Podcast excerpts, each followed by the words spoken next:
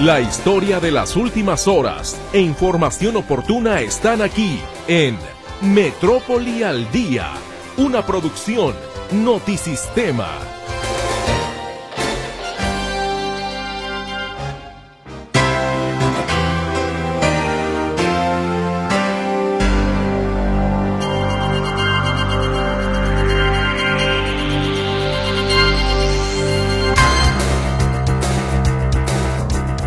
¿Cómo le va? Muy buenas tardes. Sea usted bienvenido a la información. Bienvenido a una semana más.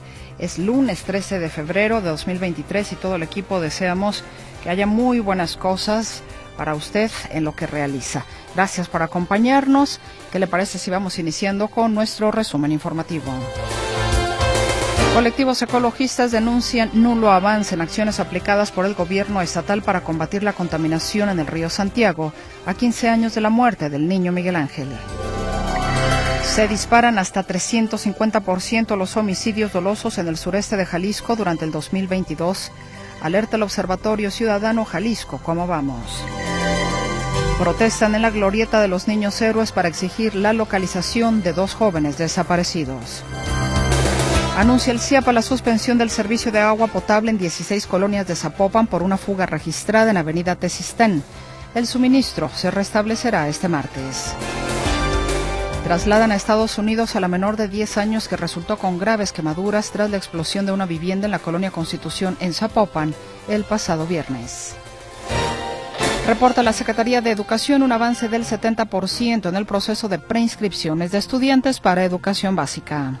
La verdad que fue impresionante. El primer día se preinscribieron 100 mil, es decir, casi una tercera parte. Eh, el viernes eh, teníamos ya el 70% de las preinscripciones. Este lunes se pone en marcha el carrusel monumental en el centro Tapatío como parte de los festejos por el 481 aniversario de la Fundación de Guadalajara. Decomisan gran cantidad de artículos prohibidos en cárcel de Lagos de Moreno.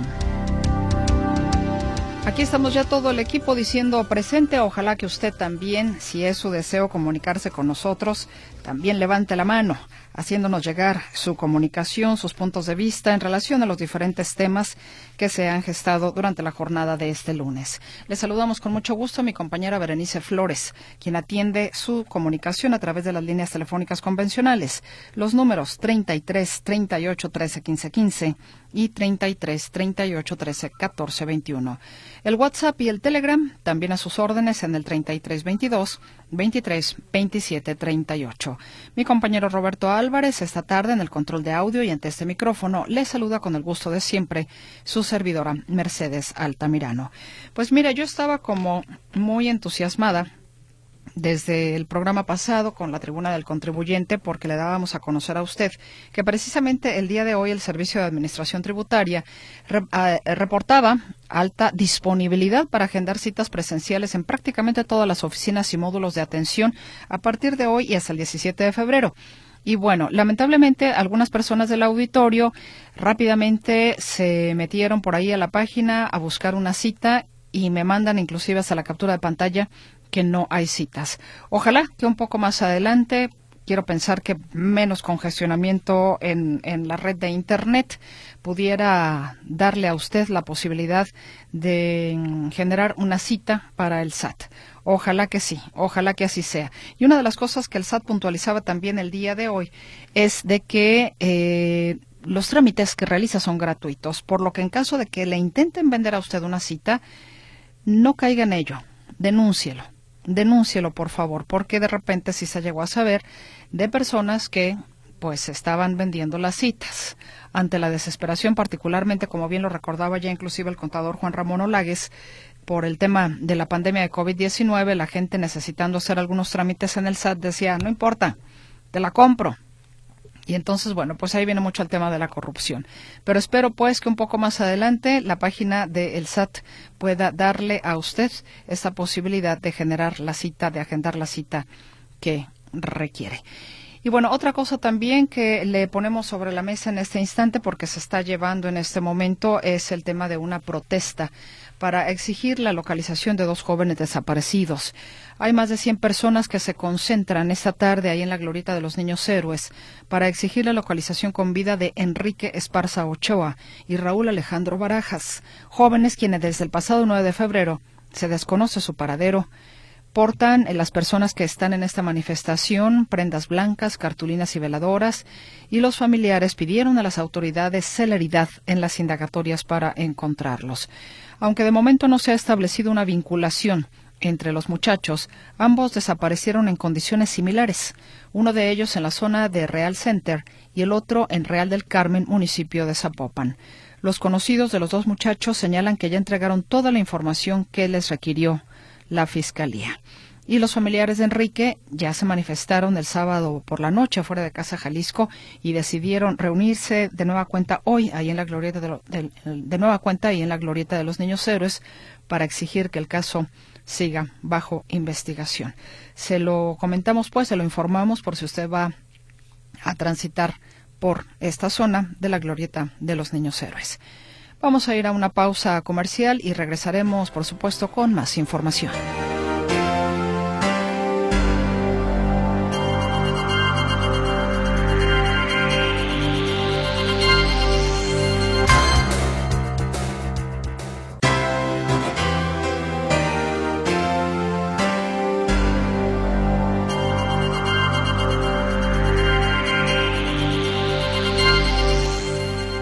Sin duda el tiempo pasa volando. Hace 15 años exactamente murió el pequeño Miguel Ángel López Rocha, quien se convirtió en un ícono por el tema de la contaminación en el río Santiago. Contaminación que en realidad hasta la fecha pues no se ha resuelto. Las autoridades, aunque en algún momento determinado pusieron sobre la mesa la intención o algunos proyectos para su saneamiento, pues la verdad es de que esto quizás es por etapas, por ciclos, cuando quizás surge el tema de Miguel Ángel, pero en términos generales, en términos generales, el problema de la contaminación persiste. Y así lo volvieron a poner entonces bajo la lupa grupos activistas. ¿Cómo estás, Héctor Escamilla Ramírez? Tú nos informas. Muy buenas tardes. ¿Qué tal, Meche? ¿Cómo estás? Un gusto saludarte. También saludar a los radioescuchas. Buenas tardes y bueno, comentarte que el día de hoy, como bien dices, se celebran 15, se conmemora, perdón, es el término eh, propio, se conmemora en 15 años fallecimiento de Miguel Ángel Roche, este pequeño niño de 8 años de edad, quien en 2008 cayó a las aguas del río Santiago, estuvo 19 días en coma y finalmente perdió la vida lamentablemente eh, por su contacto con las aguas contaminadas del río Santiago. Esta situación, a decirlo de los colectivos, organismos de la sociedad civil, pues prevalece. 15 años, pocos logros en materia de saneamiento del río Santiago, porque afirman ha habido omisiones de las autoridades, hay pendientes, hay eh, fallas en logística también para combatir la contaminación, pero sobre todo ausencia de voluntad para sancionar a los responsables de la contaminación, que en buena medida son las empresas, los corporativos que se encuentran en la cuenca del río Santiago.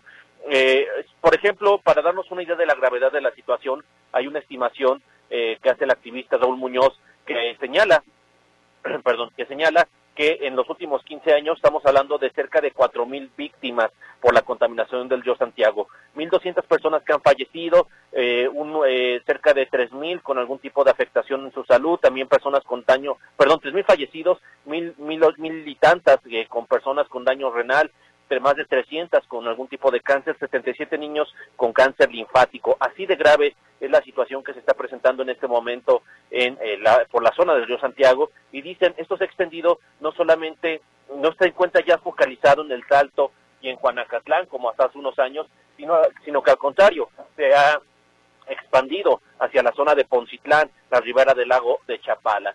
Para darnos una idea también de la contaminación que se presenta, eh, pues nos comentaban las autoridades, por ejemplo, que, de, perdón, los activistas, en este caso María eh, González Valencia del INDEC, que pues eh, hay un estudio de Greenpeace, por ejemplo, que habla de 161 materias materiales orgánicos en las aguas del río, del río Santiago, casi de contaminado, de las cuales incluso 22 ni siquiera se encuentran bajo investigación de la norma oficial mexicana, porque son materiales eh, pues que no ni siquiera supervisa el Estado mexicano.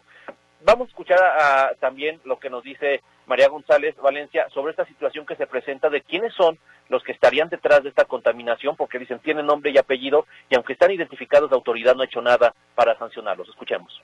Hicimos una investigación que se llama Licencia para Contaminar.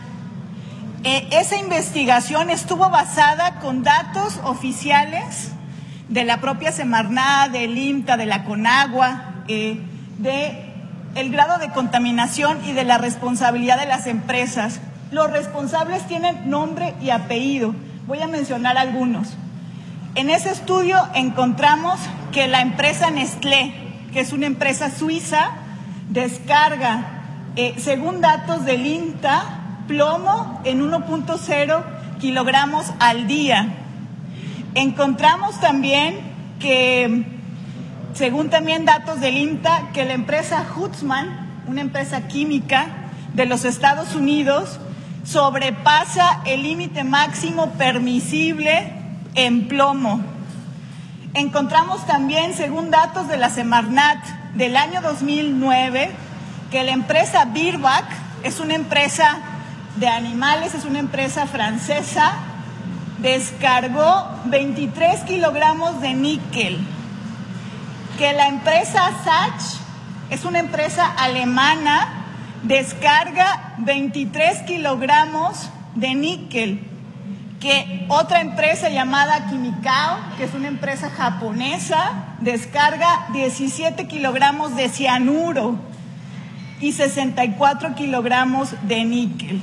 Y finalmente, que también las mexicanas tienen responsabilidad, que la empresa Gribatec de Grupo Urrea, que es mexicana, que es de aquí, de Jalisco, descarga 45 kilogramos de cromo, 39 kilogramos de níquel y 11 kilogramos de plomo. Así de delicada la situación, dice, hay nombres, hay apellidos de las empresas, hay responsabilidades, pero la autoridad, dicen, pues no ha actuado en la materia. También hubo críticas a este proyecto de ampliar la planta de tratamiento del ahogado. Dicen que va a terminar siendo un efecto adverso porque, bueno, la idea, dicen, es eliminar contaminantes. Uno, mencionan que estas plantas de tratamiento, eh, por ejemplo, esta del ahogado, pues no tiene reacción ante, ante los metales pesados. Es decir, sí, eh, rehabilita algunas aguas, algunos residuos en aguas, pero no los metales pesados que se mantienen en la cuenca. Dicen, eso solamente es pues eliminando las fuentes que están generando estas descargas. Lo segundo es van a traerlos con las aguas eh, residuales domiciliarias y de y, de otro tipo a la planta de tratamiento procedente sobre todo de la región altos cuando señalan pues eso lo que único que va a generar es mayor carga a una planta que de por sí dicen no ha operado de forma óptima en los últimos años. Entonces, ahí las críticas, 15 años de la muerte de Miguel Ángel eh, Rocha, que finalmente solamente es un eh, bueno, él es una de las tantas víctimas, porque ya escuchábamos, eran cerca de cuatro mil personas con afectaciones por culpa de la contaminación del río Santiago. No vio la mamá ni el papá de Miguel Ángel. El papá se encuentra delicado de salud y bueno, de la mamá dicen que ha sido presionada para que deje de participar, de participar en actividades para recordar el aniversario de su hijo. Esto pues eh, eh, bajo presiones de afectarla en el proceso que tiene legal para ser eh, considerada como víctima y pueda ser indemnizada. Entonces, por ahí está la situación un poco complicada con la familia, pero bueno, eh, los colectivos hacen su trabajo de recordar esta fatídica jornada. Esta es mi información, Meche. Muy buenas tardes. Héctor, ¿se sabe quién presiona a la familia de Miguel Ángel? Mencionaron que son autoridades estatales, eh, es lo que dicen los colectivos, ah, quienes estarían presionando a la, a la, señora para que no esté participando en estas movilizaciones. No se dieron muchos elementos de esta situación, solamente que pues están dando estas presiones. Bueno, pues estaremos atentos y te agradezco el reporte, Héctor Escamilla Ramírez. Más tarde nos comunicamos. Hasta luego, Meche. Muy buenas tardes. Muy buenas tardes. Y mire, Héctor va precisamente al centro de la ciudad porque a las 7 se va a inaugurar el carrusel monumental que forma parte de los festejos por el 481 aniversario de la Fundación de Guadalajara, que de hecho este es un carrusel que se puede ver en distintas eh, ciudades eh, europeas. Hace, no le miento, que será como dos semanas estaba viendo una película de Kevin Costner y él está en Francia y aparece este carrusel digo, no, no, no el mismo, pues a lo mejor me refiero a uno parecido, Robert, eso quise yo decir, ¿no? Pero son carruseles que son, digamos, muy, pues muy típicos en, en, en ciudades eh, europeas. Y cuando lo vi dije, ah, mira, pues es como el carrusel que, que, vamos a tener aquí. Entonces, bueno, a las 7 va a ser la inauguración y ya Héctor nos estará platicando al respecto. Pero mire, retomando eh, el tema justamente de la situación de la contaminación en el río Santiago, bueno, se daba una numeralia de personas que han fallecido por la contaminación, al menos esto es lo que se ha dicho, 2.347 fallecidos por la contaminación, 1.218 enfermos renales, 382 personas con cáncer, de los cuales 75 niños, de los cuales 75 son niños con cáncer linfático. Bueno, también aquí hay un tema en, de situación en cuestión de salud. Más de 60 pacientes renales de Jalisco, ya hablando por distintas causas que pudieran generar esta enfermedad, en Jalisco, más de 60 pacientes resultaron afectados por el suministro de el medicamento inmunopresor tacrolimus, presuntamente de mala calidad, otorgados por el Seguro Social. Los afectados señalan que a poco más de cuatro meses de que se interpuso una queja ante la Comisión Estatal de Derechos Humanos Jalisco, no se han implementado acciones claras ni contundentes. Hablando pues de cuando la gente sufre de algo, las autoridades pues no. Va, uno se queja, pones la denuncia o la queja y no pasa nada. Y bueno, aquí está esta otra situación que tiene que ver con pacientes renales, pero ante un medicamento que de acuerdo a la denuncia es de mala calidad, se interpone la queja y los afectados, dice Derechos o la Comisión Estatal de Derechos Humanos, no ha implementado acciones claras ni contundentes para evitar entonces que se siga suministrando este medicamento. Nos vamos ahora con otros temas. Una buena noticia es el hecho de que las personas que cumplen 65 años o personas que tienen ya más de 65 años y no se han registrado al programa eh, de la Secretaría de Bienestar para poder recibir este apoyo bimestral, bueno, pues se abrió la posibilidad para que la gente se pueda inscribir. Y es mi compañero José Luis Jiménez Castro quien nos tiene toda la información. Huicho, te escuchamos. ¿Cómo estás? Buenas tardes. Hicimos una investigación. Perdón. Huicho, te escuchamos. Adelante. Hola, Meche, ¿qué tal? ¿Cómo están? Muy buenas tardes. Pues a partir de hoy y hasta el próximo 25 de febrero, todos los adultos mayores de 65 años y que no estén registrados en el programa de bienestar de 65 y más, lo podrán hacer siempre y cuando hayan cumplido años en enero o en febrero. Hoy eh, platicamos con Katia Meave, que es eh, justamente la delegada de la Secretaría de Bienestar aquí en el estado de Jalisco y daba a conocer que desde este día 13 de febrero y hasta el próximo 25, si usted es persona de la tercera edad, tendrá que registrarse siempre y cuando no tenga la tarjeta. Si usted ya tiene tarjeta para cobrar su dinerito, pues no hay problema. Si usted no tiene tarjeta, lo podrá hacer. Escuchemos a la delegada de Bienestar, Katia Meave, sobre el tema. Van a poder consultar el módulo a donde pueden acudir a través del portal www.gov.mx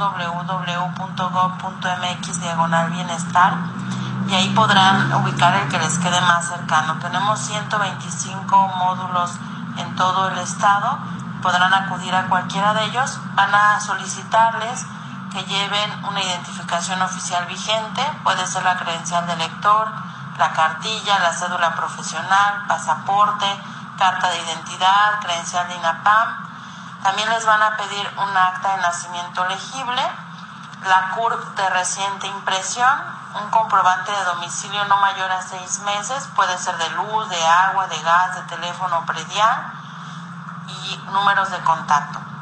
Todos estos documentos se deben de presentar en original y copia.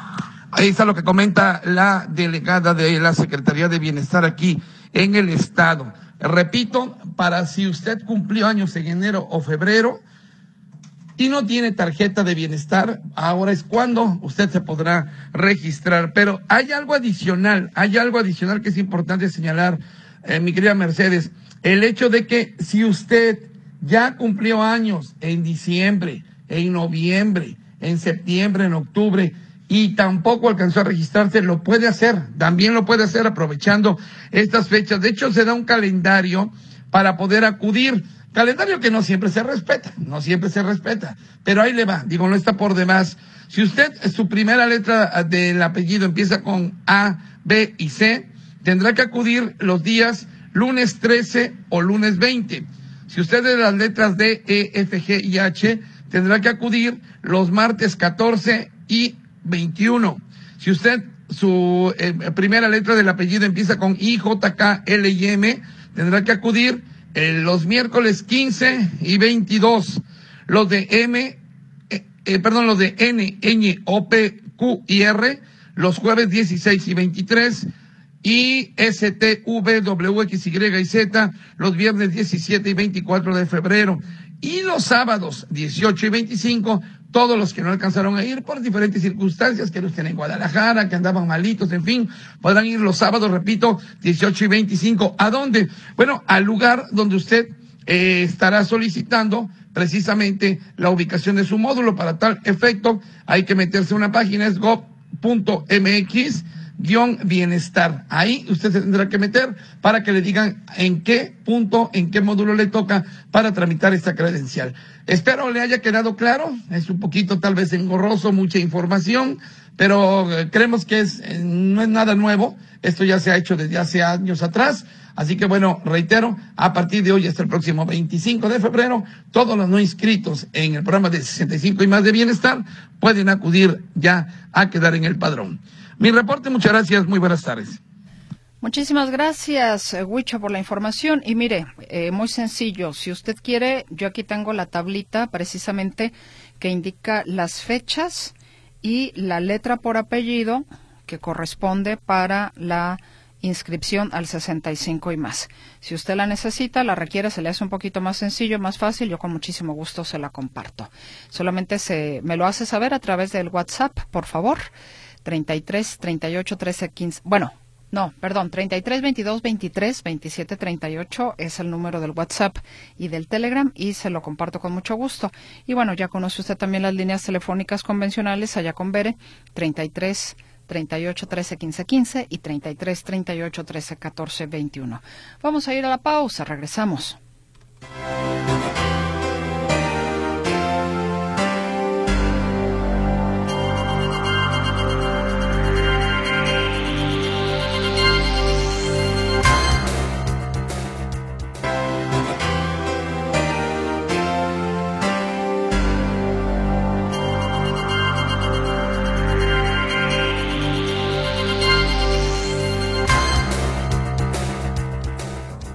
Participación de nuestro gentil auditorio. Gracias por comunicarse con nosotros esta tarde.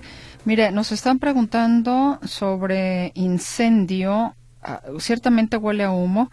Estoy eh, contactándome con la gente de Protección Civil y Bomberos del Estado para poder darle a usted una mayor información. Lo mismo está haciendo el área de eh, redacción de Notisistema con mi compañero Luis Ángel Carranza. En cuanto le tenga información fidedigna, por supuesto, se la estaré compartiendo. Así es de que le invito a que permanezca con nosotros aquí en Radio Metrópoli, la estación de las noticias. Y bueno, ya escuchábamos precisamente en el mundo al instante lo que está sucediendo en Turquía. Una, eh, Turquía y Siria, por supuesto, una situación muy lamentable. 35 mil las personas que han fallecido. la situación ahora se complica porque eh, al no tener muchos de los insumos de atención, particularmente para los heridos, pues esto pudiera derivar en infecciones, pudiera derivar en una cuestión mucho más complicada, si de por sí ya lo es, ante la cuestión de no tener un hogar, de no tener pues una casa donde también aquí viene una situación también muy especial. La justicia turca, al haber emitido más de un centenar de órdenes de detención por negligencia por la gran cantidad de edificios que se vinieron abajo, que se derrumbaron, se presume precisamente en un eh, se presume corrupción, se presume que hay una cuestión de pues de malos manejos en la construcción que no sería nada distinto a lo que lamentablemente también nos ha tocado vivir aquí en México. Bueno, eh, el asunto es pues de que se necesita toda la ayuda internacional posible. También, en este caso, la pues la triste noticia de este binomio canino, en el caso de Proteo, el perro rescatista, que murió, al parecer él también atrapado, bien se derrumba parte de la estructura que estaba él rastreando en búsqueda ya fuera de una vida humana o de un cadáver, según fuera el caso y lamentablemente, bueno, también eh, este animalito, Proteo, pierde la vida. Mi compañero Ricardo Camarena ha realizado precisamente un trabajo en torno a este tema en cuanto al apoyo a Turquía y Siria. Lo escuchamos. Los ojos del mundo están volcados en Turquía, también en Siria. El terremoto de intensidad 7.8 y sus réplicas sembraron la muerte en esa región del planeta. Más de 30.000 muertos y la cifra continúa en ascenso. Decenas de miles de heridos, decenas de miles sin hogar, decenas de miles de construcciones derrumbadas. La solidaridad internacional no se ha hecho esperar. El apoyo humanitario procede de varias partes del mundo. México no es la excepción. México sabe de terremotos. México sabe de horas asiagas. De la carrera contra el reloj que se convierte en una carrera para arrebatarle a la muerte las personas lesionadas que permanecen atrapadas entre los escombros. Es por eso que horas después de la tragedia, alrededor de 200 socorristas integrantes de la Secretaría de la Defensa Nacional, de la Marina, los Topos, la Cruz Roja y una veintena de perros partieron al epicentro de la tragedia. Bernardo Aguilar, director general para Europa de la Secretaría de Relaciones Exteriores, hablaba sobre la misión de esta delegación mexicana. Estamos aquí en el Palacio de Gobierno de Adiyaman, Turquía, de acuerdo a la instrucción presidencial eh, de hacer trabajos de rescate y salvamento que dio el presidente de la República hace unos días eh, y en coordinación con el canciller Marcelo Ebrard, eh, con el secretario Sandoval y con el almirante Ojeda. A pocas horas de su arribo se registraban los primeros resultados. Las labores están orientadas a la búsqueda y rescate de personas Justamente en el primer día hemos encontrado dos personas con vida y otro número más de cadáveres. Continuamos integrados a los equipos de coordinación con las autoridades locales de manera conjunta con los compañeros de Marina y Cruz Roja participación de la delegación mexicana en las labores de rescate ha rendido frutos. De acuerdo con el balance más reciente ofrecido por autoridades federales, se ha rescatado a por lo menos tres personas con vida, cerca de 15 cuerpos y se han descargado tres toneladas de víveres en centros de acopio, más decenas de consultas médicas. Uno de los rescates correspondió al de un hombre de aproximadamente 40 años, liberado de los escombros por uno de los brigadistas de la Cruz Roja. Aquí su testimonio. Hola, ¿qué tal? Mi nombre es Edgar Martínez, el nombre de mi perrito es Balán. Nosotros pertenecemos al USAR de la Cruz Roja Mexicana. El día de hoy, a primera hora, comenzamos a trabajar en un edificio en el cual tuvimos eh, resultados positivos y rescatamos a una persona con vida de aproximadamente entre 35 y 40 años. El trabajo de los perros hoy por hoy creo que es satisfactorio, nos sentimos muy bien, nos sentimos comprometidos con todo el pueblo mexicano y agradeciendo su respaldo, creo que estamos dando buenos resultados en Turquía. Otro momento de alegría se vivió tras el rescate de una pequeña de apenas 8 años de edad por parte de equipos locales e integrantes de la Secretaría de Marina. Se logra, se logra sacar a una víctima, a una víctima viva. Víctima viva. Víctima viva. Aquí está. Sin embargo, la delegación mexicana sufrió una baja. Se trata de Proteo, uno de los perros de rescate que conformaba uno de los binomios caninos perteneciente al ejército mexicano. Este domingo se le rindió un homenaje a este pastor alemán. Se realizó el pase de lista como a un integrante más de las Fuerzas Armadas. ¡Proteo! ¡Proteo! ¡Proteo!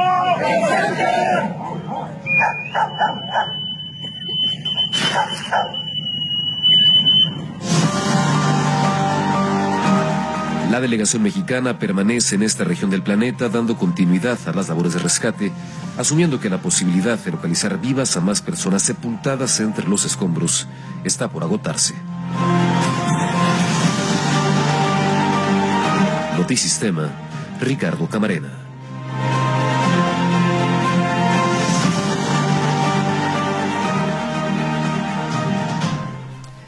Muchas gracias a Ricardo Camarena. Por cierto, en relación a este tema, también Protección Civil Jalisco aún no envía su equipo de rescate a Siria luego del terremoto que afectó a este país y está a la espera de hacer un relevo, de acuerdo a lo que señala su titular, Víctor Hugo Roldán.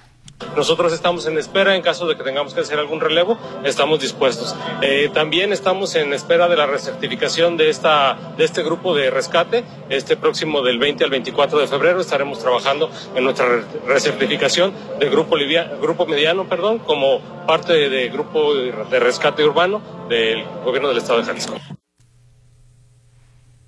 Agrega que Protección Civil Jalisco cuenta con seis binomios caninos para rescates. Y por cierto, quiero agradecerle enormemente al comandante Sergio Ramírez, quien amablemente, él es coordinador intermunicipal de protección civil y bomberos para los municipios, nos acaba de informar en torno a este humo que usted está presenciando, la inquietud porque fuera un incendio en el bosque de la primavera. Bueno, pues sí es un incendio, pero no es en el bosque de la primavera. Nos informa el comandante Sergio Ramírez que es un incendio en Tala cercano al perímetro de la primavera y ya están trabajando para combatirlo con AFOR, Semadet, Tala, en los municipios de Tala y Tlajomulco. La dirección del viento trae el humo a la ciudad y eso es justamente lo que en este momento usted está viendo y está respirando porque inclusive ya hasta acá llega el olor de este incendio. Tome usted sus precauciones, particularmente con niños, con personas de la tercera edad, cerrar las ventanas para que no estén respirando este aire contaminado que pues eh, estamos teniendo en este momento, le repito, por este incendio en Tala, cercano al perímetro de la primavera. Muchísimas gracias, comandante Sergio Ramírez, por esta información para el auditorio de Radio Metrópoli. Muy amable, le mando un fuerte abrazo y estaremos al pendiente de cualquier situación. Vamos a ir a la pausa comercial y volvemos.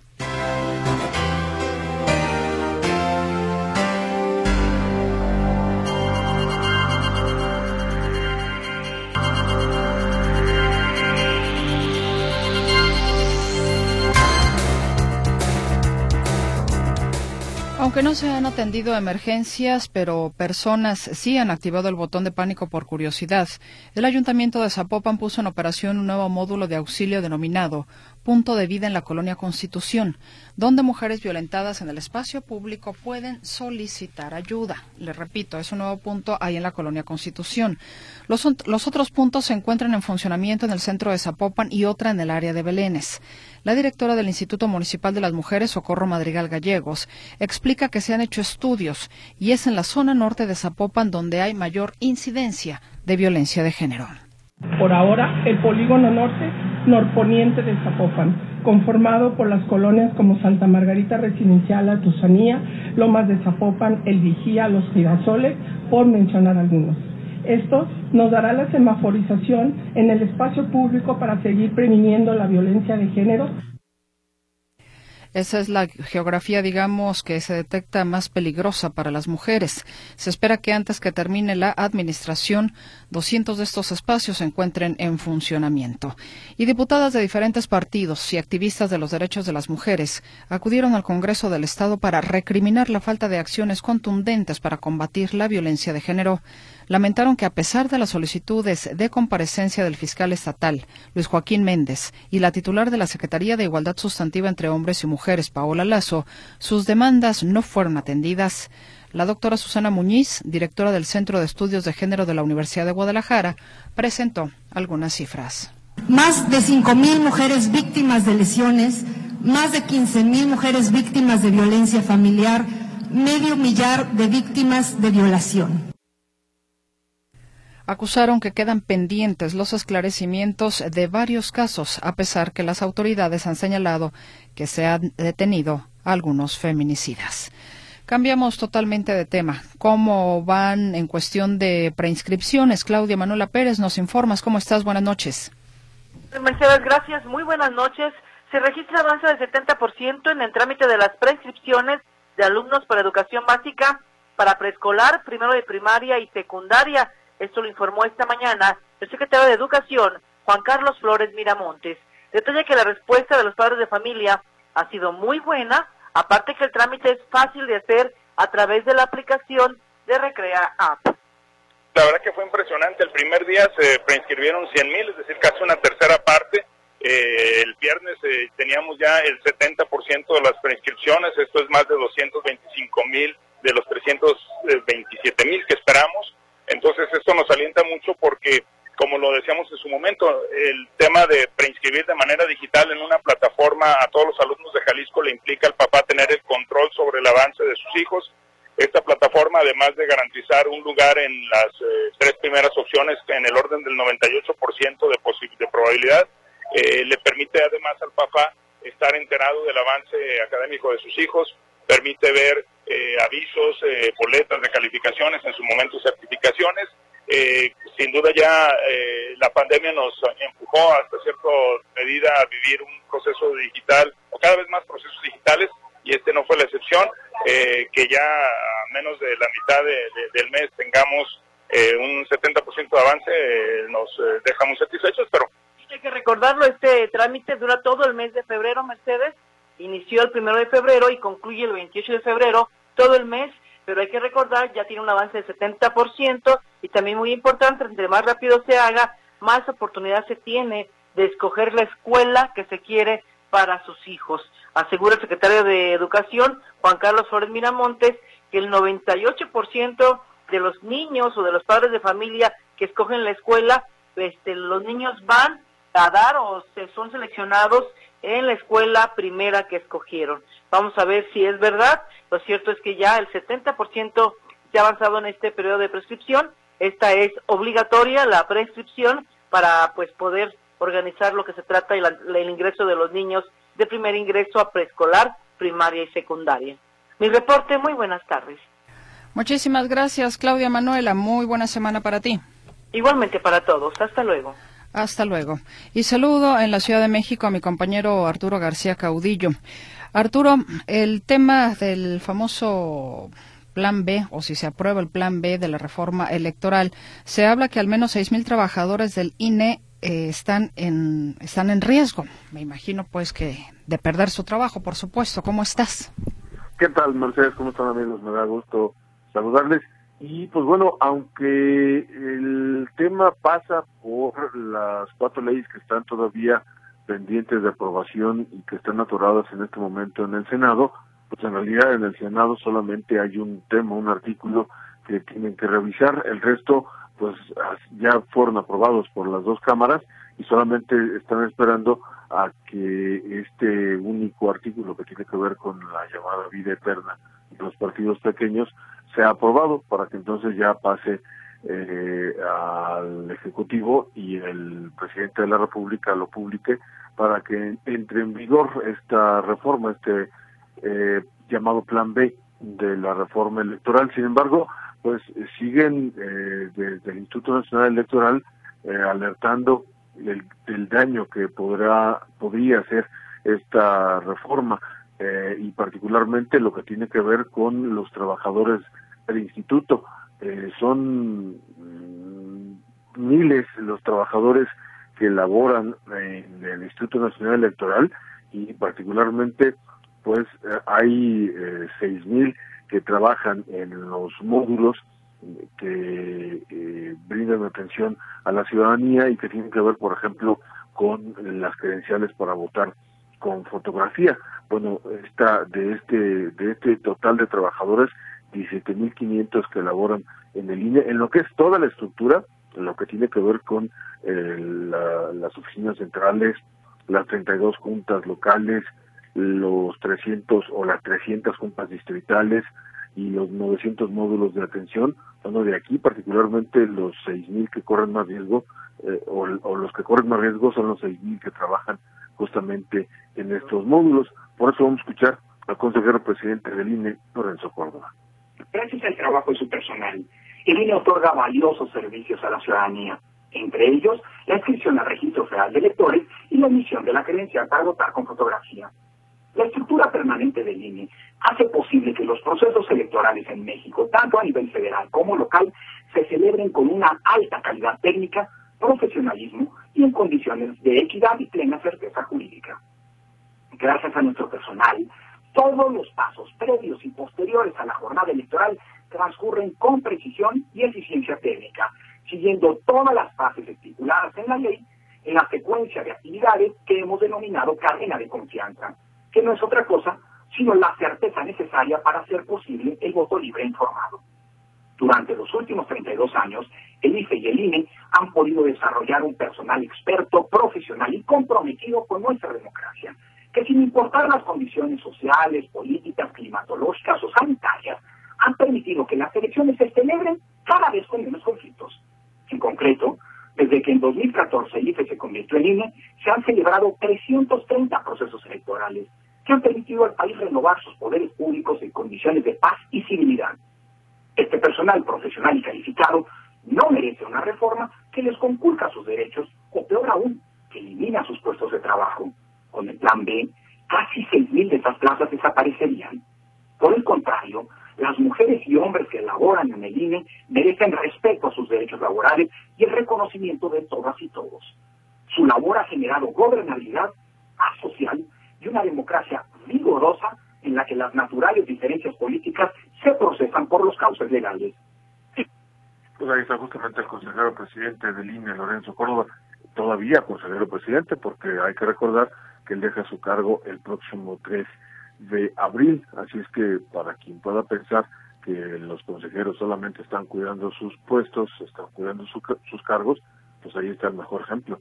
Ellos están cuidando de la estructura que, que con la que funciona el INE y están cuidando, por supuesto, de los puestos de trabajo que se han generado y que, pues, en caso de que se aprobara esta reforma, efectivamente, muchos de estos eh, puestos de trabajo estarían perdiéndose, porque mm, de acuerdo a la reforma, por ejemplo, el tema de los módulos pasaría a, quedar a cargo de la Secretaría de Gobernación y serían en, las delegaciones o en algunas secretarías donde se estuvieran eh, donde se estuvieran procesando y entregando, por ejemplo, las credenciales para votar con fotografía. Es un tema complicado y un tema que sí eh, pues va a generar, lo hemos dicho en otras ocasiones, cientos y en este caso podríamos decir miles de amparos, particularmente de los trabajadores del instituto.